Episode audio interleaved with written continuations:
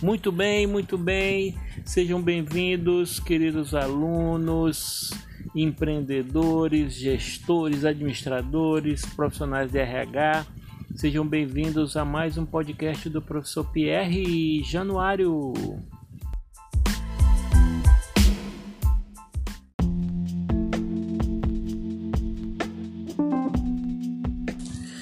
Hoje um dia muito chuvoso. É, ontem estava bem quente, hoje está uma temperatura agradável, muito chuvoso. Eu diria que é um dilúvio, ah, mas vai passar. Nós continuamos o nosso bate-papo sobre grupos dentro das organizações. É, vou falar hoje sobre dois temas. É, eu vou falar sobre os estágios de desenvolvimento dos grupos nas organizações, e aí são cinco estágios, né? A formação, tumulto, normação, desempenho e a dissolução. Vocês escutaram aí o trovão? Né? A minha mãe dizia que era que estava arrumando o céu, estava mudando os móveis de lugar no céu quando era pequeno. Nós vamos falar também dos fundamentos da eficácia do grupo. Né? Esses dois temas são temas muito longos, então a gente vai dar um tiro aí de mais de 20 minutos, 30 minutos. Eu acho que o podcast de hoje vai, vai chegar quase uma hora. Então vamos ficar atentos. É bom que dá para escutar naquela caminhada de uma hora para perder várias e várias calorias. Vem comigo, fica comigo até o final.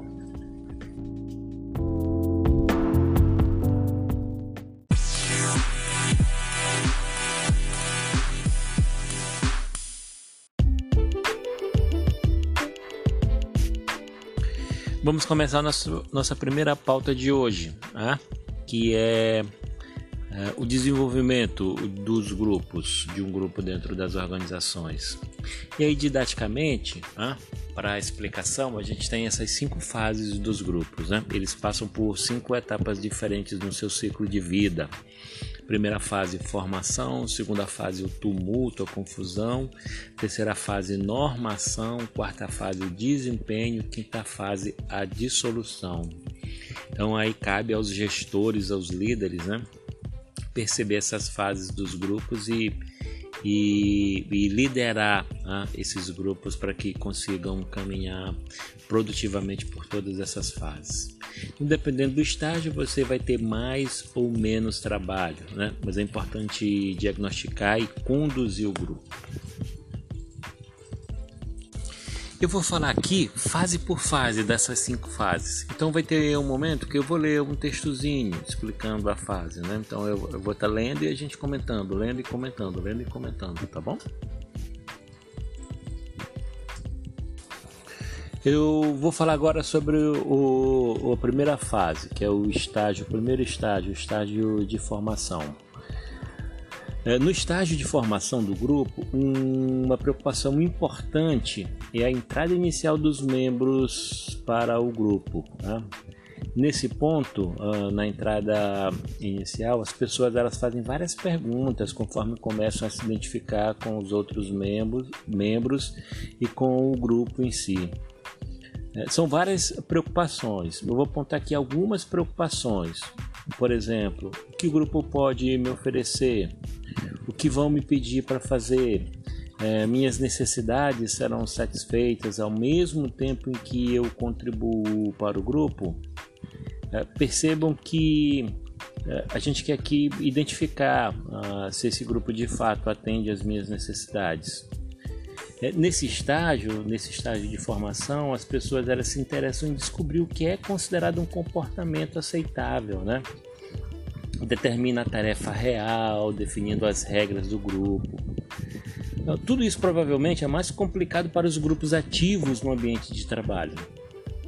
Fatores como participação e identificação em múltiplos grupos, experiências anterior com os membros do grupo ou em outros contextos, impressões sobre filosofia, metas e políticas da empresa. Esses elementos eles podem afetar o comportamento inicial da pessoa na força-tarefa recém-formada, no grupo recém-formado. O estágio de atrito, também conhecido como estágio de tumulto ou de distúrbio, é um período de alta tensão e emotividade dentro dos membros do grupo. Nesse estágio podem ocorrer é, casos de hostilidade e discussões entre as pessoas no grupo, à medida que o grupo tipicamente vai sofrendo modificações, ajustes. É uma fase que as expectativas tendem a ser esclarecidas e também serão mais elaboradas. Nessa fase, a atenção do grupo se, se desloca, o foco passa a ser os obstáculos e as metas do grupo.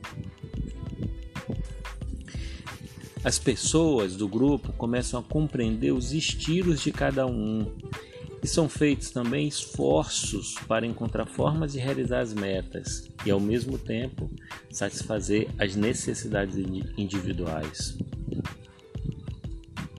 Atenção, hein? Porque demandas externas, incluindo expectativas prematuras é, quanto a resultados de desempenho, podem gerar certa pressão nessa etapa. Ainda é muito cedo para isso. Tem um aspecto preocupante que a gente precisa ficar atento, é que dependendo do tamanho do grupo e da composição dos membros desse, grupo, dos membros desse grupo, é, podem se formar coalizões ou panelinhas, né? Isso não é bom porque isso incentiva o conflito. Esse é o momento, queridos, em que o líder precisa se afirmar, precisa marcar presença, porque podem ocorrer conflitos, né? Os, os membros eles estão brigando para que as suas necessidades sejam atendidas primeiro. Eles estão brigando por espaços no grupo de destaque, de atenção, né? quem fica mais perto do rei, quem ganha mais e assim sucessivamente. Então é um momento que o líder precisa se impor uh, como e enquanto líder. Perceberam que esse momento do atrito é um momento muito delicado, muito complicado. Mas assim como chuva passa, e ele vai passar a partir do momento que o líder conseguir se impor e controlar e dominar o grupo uh, muito mais forte. Se ele fizer isso mais cedo, essa, essa etapa tende a terminar mais cedo, tá bom? Então vamos agora para próxima etapa, próxima fase, que é a fase da normação.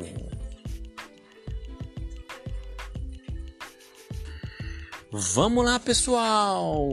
Vamos ver o terceiro estágio, que é o estágio de normação. Normação do grupo.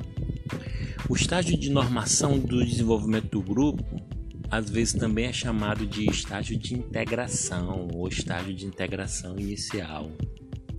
Esse estágio é o estágio no qual as pessoas do grupo realmente começam a se reunir para discutir as estratégias, para discutir os temas mais duros do grupo. Que se espera é que nesse ponto, nessa, nessa fase, nessa etapa, eh, todos os desentendimentos pessoais e os comportamentos incertos lá da fase anterior de tumulto eles já estejam solucionados ou que eles sejam substituídos por um equilíbrio de força, né? Que esse equilíbrio seja precário, mas que seja um equilíbrio suficiente para avançar nas atividades do projeto. Como as pessoas elas vão sentir uma sensação de harmonia, né? é, os membros do grupo eles tendem a procurar manter esse equilíbrio, né? É um momento de paz em que vai valer o equilíbrio. Tem um aspecto aí importante, relevante, é que nesse momento as opiniões da minoria ou dos, dos mais fracos, ou quem não venceu lá atrás a disputa por influência, é, são opiniões que tendem a ser desprezadas. Né? É, suas opiniões e questionamentos tendem a ser, eu não vou usar desprezado, porque eu, é uma palavra muito forte, tendem a ser não tanto valorizadas quanto deveriam. Acho que fica mais apropriado. É uma fase que, como tem essa sensação de harmonia, essa, essa sensação boa, né? É, também traz uma sensação de proximidade. Né? Logo, a, a gente tem as pessoas se protegendo dentro do, do grupo, né? um protegendo o outro e protegendo o grupo, o grupo para que ele não se desintegre, né? não perca as suas características que deu trabalho para conseguir. Foi tumultuoso. É uma fase normal de amadurecimento do grupo. Enquanto gestores, a gente tem que ter cuidado com essa fase, porque as pessoas é, podem imaginar que elas têm superpoderes, que devido às suas experiências ou experiência do grupo, elas são autossuficientes e podem conseguir fazer tudo. Isso é perigoso porque isso traz esse sentimento de soberba, né? E aí a gente pode dar com os burros na água, o grupo pode perder o rumo, perder o prumo. O grupo pode não ir na velocidade e na intensidade adequada, pela falta de estratégia e pela falta de maturidade, não das pessoas, mas do grupo. Né? Então a gente tem que, enquanto gestor, observar isso e fazer os ajustes necessários, porque o objetivo não é necessariamente é, chegar na perfeição da formação do grupo, né? mas o objetivo é entregar a meta, o que for acordado, o que for demandado para o grupo, tá ok? Bom, aí a gente termina a interpretação dessa fase, né? Essa fase de normação, e a gente vai para a quarta fase, que é a fase de desempenho. Vamos dar uma respirada, porque aqui a chuva aumentou, deu um raio gigante aqui, é, tremeu tudo, meu coração disparou, então eu vou ali beber uma água rapidinho, vou dar um pause aqui. E enquanto vocês aí também bebem uma água, dá uma respirada, a gente volta já já para falar sobre a quarta fase, que é a fase do desempenho, o estágio do desempenho, tá bom? Vamos lá!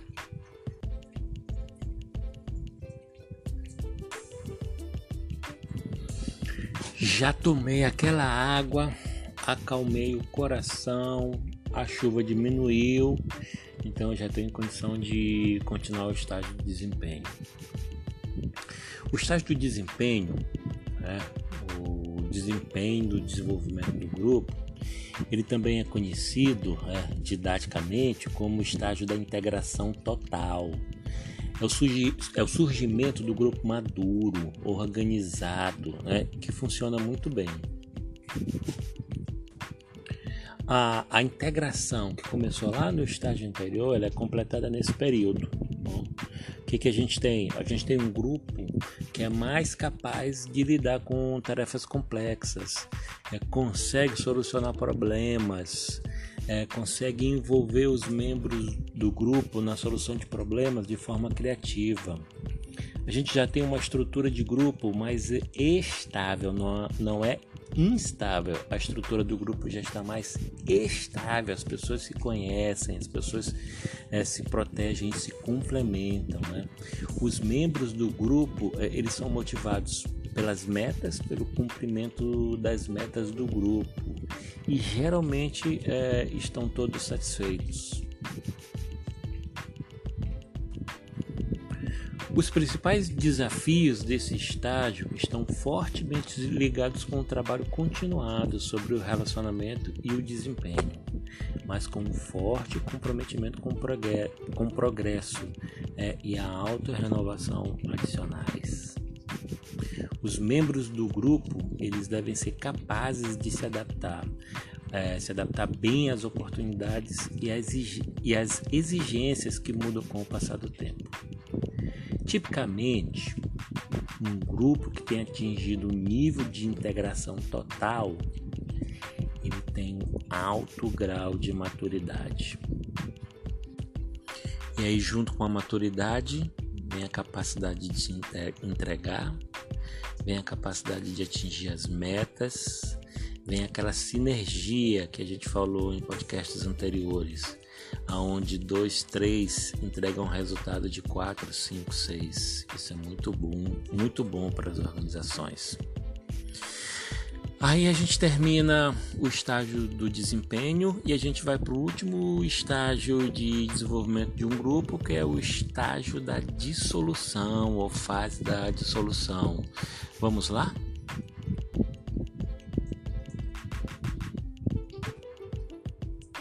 Estágio da dissolução é o estágio em que tudo, o sonho acaba. Né? O sonho acaba nem tanto, né? The dream is over. Não, mas nem tanto. Na verdade, é um estágio importante. Um estágio que vai confirmar se nós somos maduros ou não, quem contribuiu, quem não contribuiu, quem vai ser plenamente aceito nos, nas, nos próximos trabalhos ou não. Né? Então, esse estágio ele é bem integrado e o grupo é bem, é bem integrado nesse estágio e o grupo ele é capaz de se dissolver se necessário. É, todos têm a maturidade de, de entender que essa etapa acabou e que precisa abrir o coração para uma nova etapa, né? Isso quando perceber que o trabalho entregou, né? não tem mais, mais sentido objetivo de criar, de manter o grupo, né? Bom, o estágio de dissolução uh, do desenvolvimento do grupo ele é especialmente importante para os grupos uh, temporários, para as forças-tarefas, os comitês, esses grupos que são temporários, né? são formais, mas são temporários. É, a gente percebe que cada vez é mais comum no novo ambiente de, de trabalho, vou falar, vou falar até aqui, é mais comum no, no atual ambiente de trabalho nós termos esses times temporários e formais, onde as pessoas especialistas ou selecionadas se juntam para resolver um problema, trabalham intensamente nesse problema, resolvem e depois voltam aos seus locais de origem. Né? Os membros desses grupos eles devem poder se reunir rapidamente, realizar suas tarefas num cronograma apertado e depois ir embora. Mesmo que seja para retornar mais tarde se for, se for necessário, só serão chamados aqueles que se destacarem, aqueles que souberem, além de tecnicamente, souberem conviver com os membros do grupo. Né? Percebam bem, meus amigos, tá? percebam bem. A boa vontade dos membros do grupo de debandar quando o serviço estiver pronto é, e de trabalhar juntos novamente em projetos futuros. É, isso vai dizer para gente é, se o grupo teve ou não teve sucesso e se a gente vai conseguir manter esse grupo no longo prazo. Porque mesmo separados, no momento que a gente juntar novamente para um novo desafio, o processo vai ser muito mais rápido, né? E já tem a maturidade devida. Né? Agora, entrando novos membros no grupo, né? E aí a gente volta para a fase inicial, começa a negociar, discutir, a, a a trabalhar a maturidade do grupo, né? E quanto mais grupos, quanto mais a gente trabalhar em grupos, é, quanto mais maduros nós formos na gestão e no trabalho de grupos, é, mais eficiente e com capacidade maior de entrega vai ter esse grupo. Essa é uma realidade das nossas organizações, viu? É, instituições de ensino, organizações, é uma tendência trabalho em grupo e uma tendência também forte é trabalho em grupo virtual. A gente vai ter que aprender de qualquer forma, nem que seja na machadada, trabalhar em grupo, gente. Bom, eu termino aqui essa etapa do, do nosso podcast, esse primeiro tempo, onde eu falei dos estágios de desenvolvimento de um grupo. É, quem chegou até aqui já é um campeão, né? É porque é um tema às vezes muito hard, né? Mas é importante. E a gente continua é, depois de tomar novamente uma água, porque ninguém é de ferro, com a segunda etapa do podcast do professor Pierre Januário. A gente vai falar dos fundamentos da eficácia do grupo. Esse é um tema é um, um pouco grande, né? Então a gente vai ficar aqui um pouco mais de tempo falando. Estou esperando vocês. Vamos lá.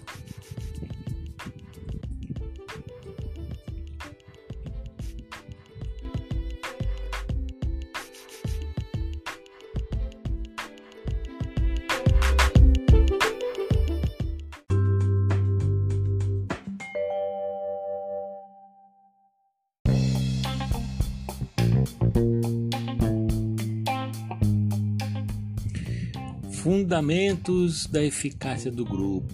Vamos lá entender mais é, profundamente o grupo? Né? Assim como as pessoas, os grupos precisam dar certo para que a organização prospere no longo prazo. O que isso quer dizer? Como assim precisam dar certo no longo prazo? Longo prazo. Bom, um grupo eficaz é aquele que atinge um alto nível tanto de desempenho das tarefas quanto na manutenção dos recursos humanos ao longo do tempo. Claro que com respeito, com todo respeito ao desempenho da tarefa, um grupo maduro, eficaz, ele alcança suas metas de desempenho num senso padrão de prazo e resultado de trabalho e de alta qualidade. Um grupo eficaz é aquele cujos membros estão suficientemente satisfeitos com suas tarefas, realizações e relacionamento interpessoal. Logo, eles trabalham bem de maneira constante. Eu vou falar para vocês 10 critérios, critérios básicos para medir a maturidade de um grupo. Primeiro, mecanismos de feedback. Segundo, métodos para tomar a decisão.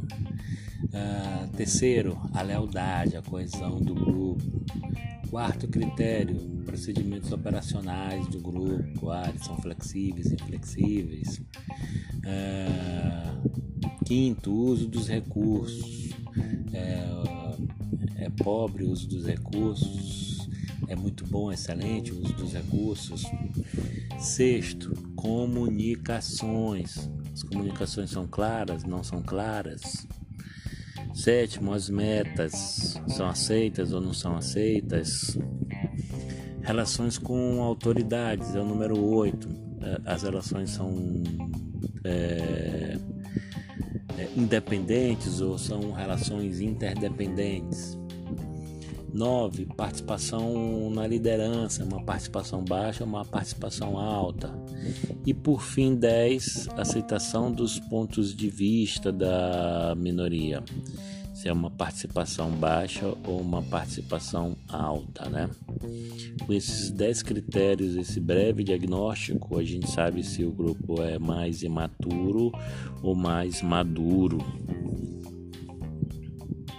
pode fazer uma escala ah, do imaturo para o maduro e aí identificar isso.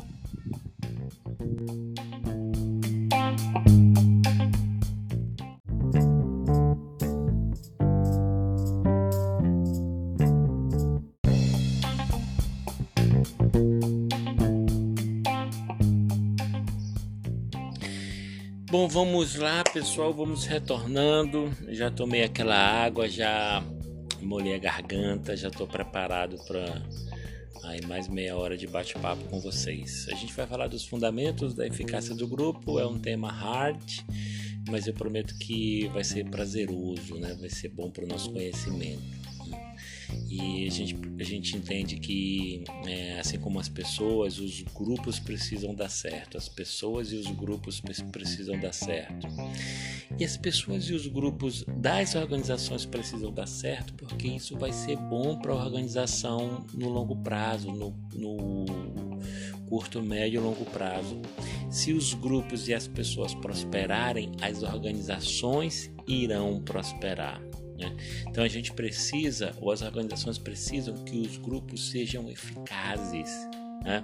E o que é um grupo eficaz? Um grupo eficaz é aquele que atinge um alto nível, tanto no seu desempenho é, de execução das tarefas, quanto na manutenção dos seus recursos humanos. Né?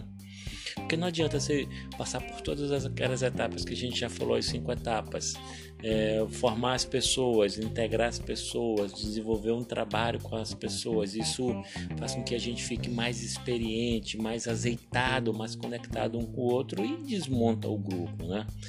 É, o fato de desmobilizar o grupo não quer dizer que a gente vai desmontar o grupo. Eu vou desmobilizar para aquelas atividades, porém o grupo vai continuar junto e a gente consegue ligar ou desligar dependendo da meta, né? Então eles não perdem contato. Né? Com respeito ao desempenho é, das tarefas, um grupo eficaz ele alcança suas metas de desempenho num, num, certo padrão, num senso de padrão, num senso de padrão de prazo e de resultado. Né? Isso é feito com alto grau de qualidade e isso é muito positivo para as organizações. Um grupo eficaz, ele é um grupo altamente satisfeito com as suas tarefas. Suas tarefas, suas realizações e os seus, e os seus relacionamentos interpessoais. E aí, diante dessa satisfação, é, eles trabalham bem, trabalham de maneira constante, eles trabalham motivados, porque eles têm as suas necessidades atendidas. Se a gente for colocar a execução, um desenvolvimento, o trabalho dos grupos em um modelo de, de sistema com entrada, processamento e saída, né? a gente vai ter aí na, na entrada, nos insumos, né? a gente vai ter as tarefas, a gente vai ter metas, vai ter recompensas, vai ter recursos, vai ter a tecnologia, né? os equipamentos, vai ter a diversidade entre os membros, vai ter o tamanho dos grupos e o ambiente físico como insumos ou como entrada. Né? Como processamento, nós teremos a forma, pela, a forma, maneira, metodologia que o grupo trabalha junto. É, então a gente pode ter isso mais ou menos organizados, né? mais ou menos maduro esse processamento. Então, entrada, todos os itens que a gente falou: tarefa, metas, recompensas, recursos, tecnologia, diversidade entre os membros, tamanho dos grupos, ambiente físico, hardware e o, o processamento. A gente tem a forma como o grupo vai trabalhar. E como resultado desse modelo sistêmico, ou como a saída desse modelo sistêmico, nós temos o desempenho das tarefas, né? A gente tem o desempenho das tarefas e a manutenção dos recursos humanos. É, esse desempenho das tarefas, a meta, o atingimento da meta, ele pode ser ou não satisfatório. Esse é um modelo sistêmico didático para a gente entender como funciona um grupo. Né? E qual o nosso trabalho ou o trabalho dos gestores? Ó, oh, você precisa ter tarefa bem definida, você precisa ter metas e recompensas e recursos claros, os processos, uh, a tecnologia, o hardware uh, precisa estar adequado, a gente precisa ter diversidade no grupo, não adianta uh, a gente ter uma tarefa e todo mundo gostar só de uma cor, porque aí você não consegue transferir o que o público quer. Diversidade é um item muito, muito, muito, muito, muito, muito importante, né? O tamanho do grupo, dependendo da tarefa da organização, também é muito, muito importante, nem muito grande e nem muito pequeno, né? E o ambiente físico é importante hoje, né? Eu diria que não é tão importante, mas você tem que ter um ambiente físico adequado, tá? É, o teu trabalho enquanto gestor é trabalhar nessas variáveis, né? É importante você ajustar essas variáveis para que a atividade é, seja entregue de forma mais rápida. Eu vou falar uh, dessas variáveis uma a uma. Vamos falar de tarefas. Vamos entender um pouco tarefas no âmbito do grupo. Tarefas diferentes constituem demandas diferentes. Quanto mais complexas as tarefas, mais difícil fica para alcançar. Quanto mais uh, complexa a tarefa, mais difícil dominar a tarefa. Entretanto, esse alto grau de complexidade nas tarefas traz um aspecto positivo, porque o, o grupo se sente motivado.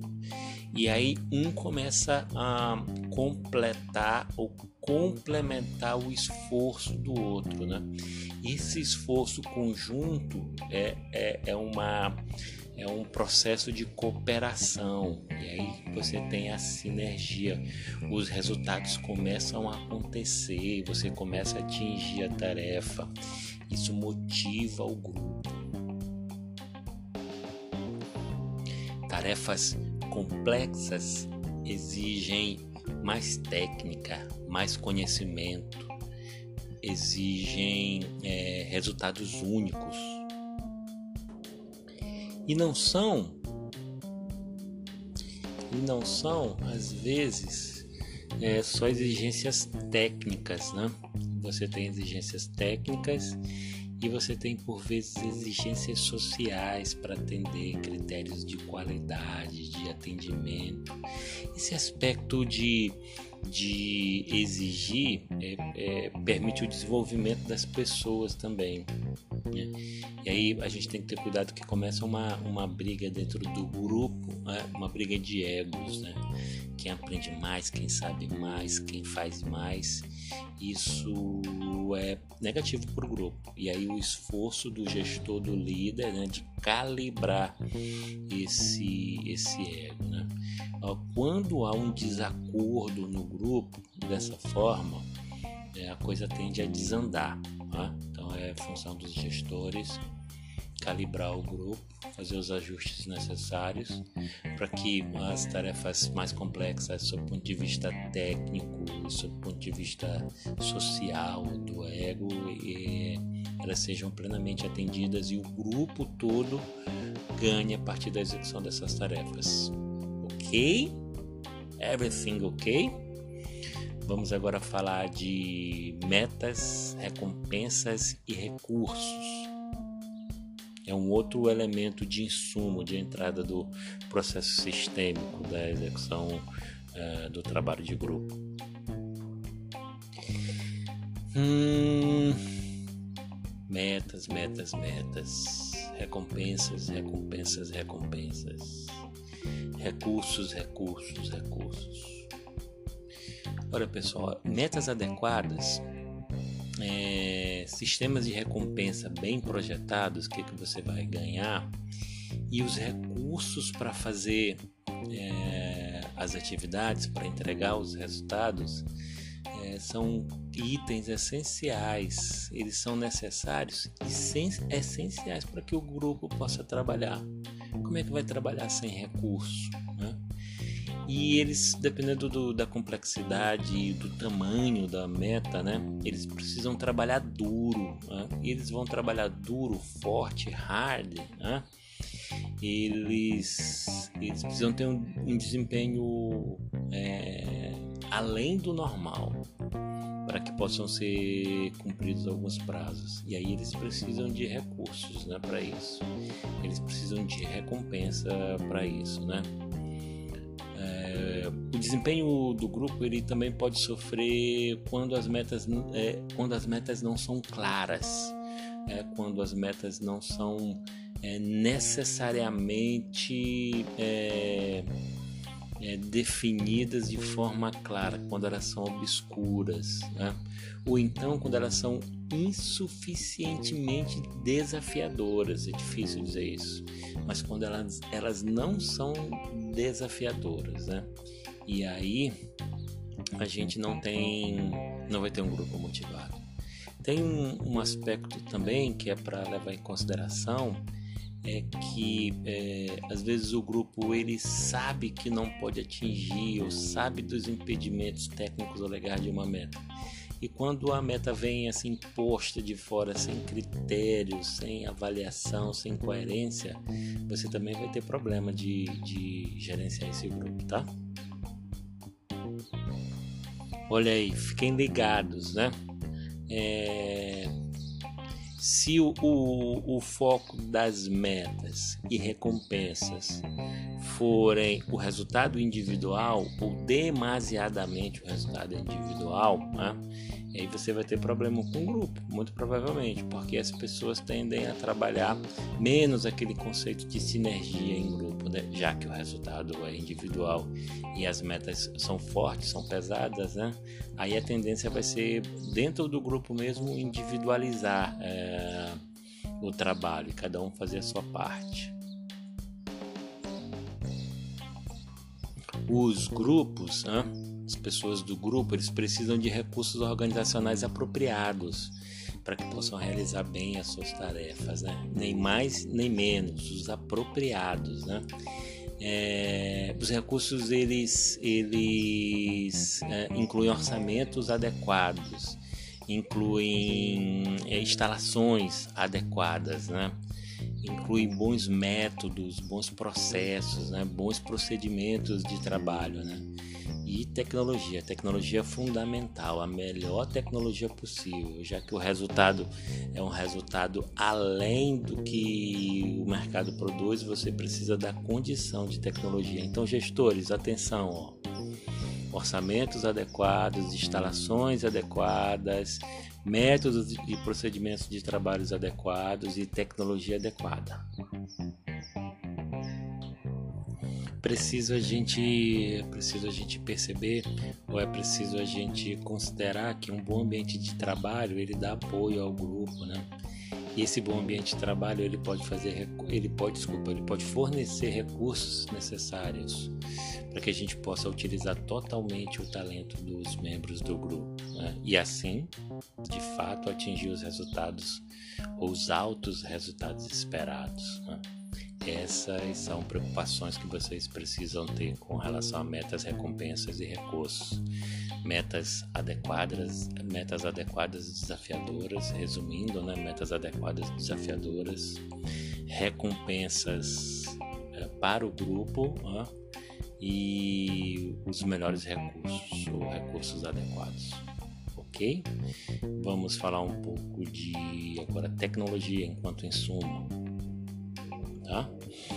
Respira fundo e vamos lá falar de tecnologia, que é o quarto item.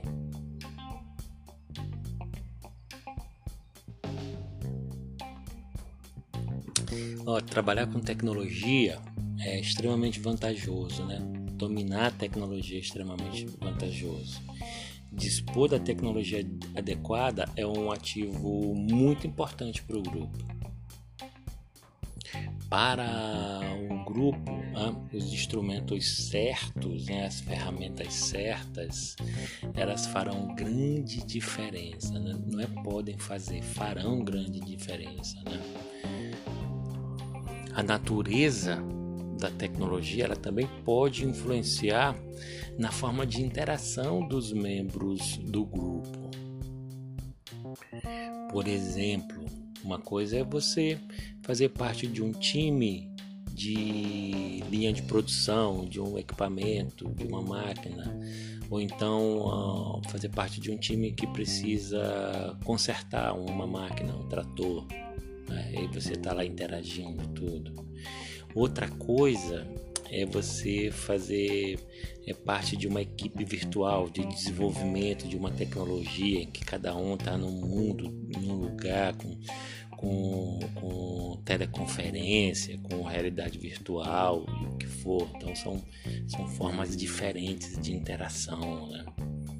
Isso, isso você precisa considerar quando estiver trabalhando em um grupo. Bem, vamos falar um pouco agora do, do quarto, do quarto item, que é a diversidade dos membros do grupo, tá? Vamos lá? Diversidade de pessoas, de membros do grupo. Amigos, isso é importante. Essa mistura de pessoas, de indivíduos, de personalidades, de características diferentes no grupo, né, afeta a produtividade do grupo afeta como o grupo vai desenvolver, desempenhar tarefas, né? Dentro é, é, de um padrão, de um limite, né? É necessário, é importante você ter um grupo diverso né?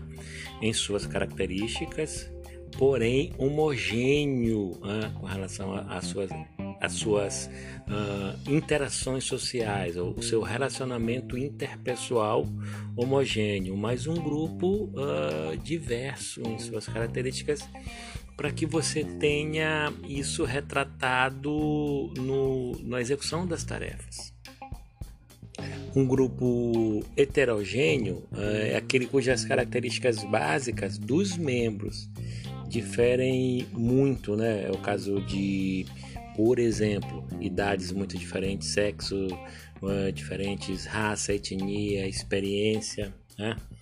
É, a diversidade do grupo oferece um amplo conjunto de recursos humanos, de pessoas, de características, né, de conhecimentos que podem ajudar a resolver problemas complexos. Então a gente precisa de um grupo heterogêneo quanto às suas características, né? É, esses itens que eu já apontei, mas um grupo homogêneo nos seus objetivos, valores, né? É, agora isso traz alguns problemas para o grupo, né? E aí é o desafio administrar essas questões de problemas. Vou dar um exemplo, calma, fique tranquilo, vou dar um exemplo. Aí se eu tenho um grupo com idades muito distintas, muito diferentes, eu posso ter um problema. É preciso que o relacionamento é, interpessoal seja reforçado nesses casos. Corroborando com isso que eu falei, existem pesquisas aí no mundo que falam disso, da dificuldade, é, certo grau de dificuldade, na verdade, desses grupos heterogêneos trabalharem. Porém, isso é resolvido com maturidade, com integração, com um bom relacionamento interpessoal. Então, a, a, a mudança da cultura organizacional no sentido de trabalhar melhor ou, ou desenvolver melhor o trabalho em equipe parte de um bom relacionamento interpessoal das pessoas, dos grupos também. Se a gente tem um grupo homogêneo, é, é mais fácil trabalhar. É, porque são muito parecidos eles, né? Mas entretanto, essa homogeneidade traz um risco em si, é que se a gente tiver é, pontos fora da curva na execução da atividade, como você tem um grupo mais homogêneo, a gente entende que se um não souber tiver dificuldade, é, todos ou a maioria é, tendem a também ter a mesma dificuldade. Daí a necessidade de você ter grupos heterogêneos ou diversos, né, para conduzir as tarefas, para realizar as tarefas. As tarefas mais complexas vão exigir é, grupos é, diversos, mais heterogêneos. tem um aspecto também importante aqui, é, é ter habilidades e competências certas para solucionar problemas, desenvolver tecnologias ou trabalhar é, aspectos aspectos é, mais técnicos dos, do, das demandas, das metas. Isso é evidente e não, isso é bom e evidente que é fundamental para o desempenho do projeto, né? Embora que isso por vezes possa comprometer o trabalho em equipe, em algumas vezes, outras vezes preenche as lacunas. Aí você tem a importância da, da, da diversidade, né? preencher essas lacunas quando o grupo não preenche. Né? E isso também é, é, gera um, um, como é que eu diria, uma motivação para os funcionários, para os colaboradores, para os membros do grupo se nivelarem, né? se nivelarem por cima. Né? Isso é importante. Gestores, gestores, fiquem atentos. A diversidade é importante quando você for trabalhar um grupo, tá bom? Misturar personalidades, pessoas diferentes é importante, tá ok? É, a gente termina a análise da diversidade dos membros do grupo né? Foi uma análise grande, né? Vamos avançar para a análise da, de outra fase que é o tamanho do grupo. Vamos lá, vamos respirar e vamos avançar.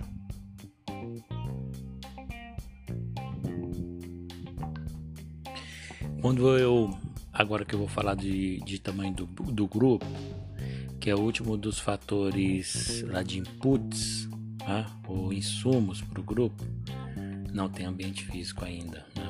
mas quando eu for falar de, de ainda tem ambiente físico, vou falar de tamanho do grupo, eu vou, eu vou ler um pouquinho porque também tem bem uh, umas regrinhas aqui. Uh, por exemplo, aqui, ó, o tamanho do grupo, o número de membros, é, geralmente está relacionado com a sua eficiência. mais pessoas ou menos pessoas é, pode é, ser ineficiente. O ideal é a gente trabalhar numa faixa entre 5 e 7 pessoas, segundo as pesquisas. Isso também depende do, do problema do caso, né? Bom, é porque menos de 5? Menos de 5 é, pode trazer não pode trazer pode não trazer a diversidade que a gente espera para o grupo, né, de cabeças pensantes. Mas em contrapartida, mais de 7 pode fazer com que o grupo seja muito grande. Aí você tem dificuldade de comunicação, de discussão, uh, as pessoas podem não ser ouvidas. Então a gente é preciso buscar esse número ideal. Mas também tem outros aspectos que eu vou colocar aqui, como por exemplo, o grupo vai aumentando, né? A gente vai ter problema de comunicação ou problemas de comunicação, mais difícil, mais complexa a, a comunicação. Também fica mais difícil e mais complexo a coordenação de um grupo muito grande, né?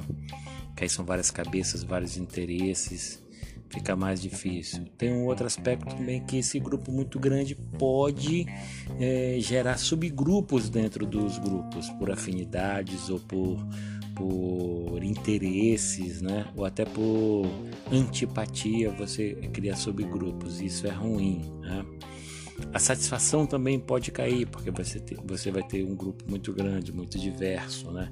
As pessoas podem não se sentir satisfeitas, né?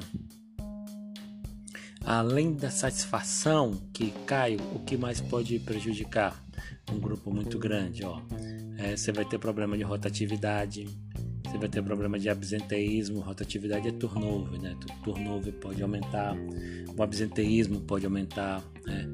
as brigas entre os membros do grupo, uh, indisposições pode aumentar também. E com relação à, à logística aí, você pode ter mais trabalho para encontrar, por exemplo, um local para reunião ou para reuniões, um local adequado para colocar todas as pessoas, para transporte. Então a gente tem é, uma série de problemas é, ligados aos indicadores de RH e até logísticos que um grupo muito grande pode trazer. E por fim, quando a gente trata de, de, de é, tamanho do grupo, a, a, gente precisa considerar a questão de números pares ou números ímpares no, no grupo. Né? Vou explicar por quê. Quando a gente tem, a gente precisa constantemente tomar decisões né? que seja na votação, né? números pares, ter um grupo com números pares atrapalha, né? porque aí você não tem o voto de Minerva, né? você não tem é, quem desempate. Tá? Já o contrário, quando você precisa tomar decisões no consenso, né? e não na votação, no consenso, a tendência é que os números ímpares é, atrapalhem e quando o grupo é número par, parece que a cabeça funciona melhor e, e fica melhor uh, para uh, decisões de consenso os grupos de números pares. Né? É claro que escolher entre números pares ou números ímpares vai depender né, do tipo de problema, para que foi criado o grupo, de que tamanho é o grupo. É preciso, é preciso fazer a gestão disso e é preciso que o gestor, o líder, sinta qual o melhor desenho para o grupo, tá bom? E aí a gente termina a análise é, do tamanho do grupo.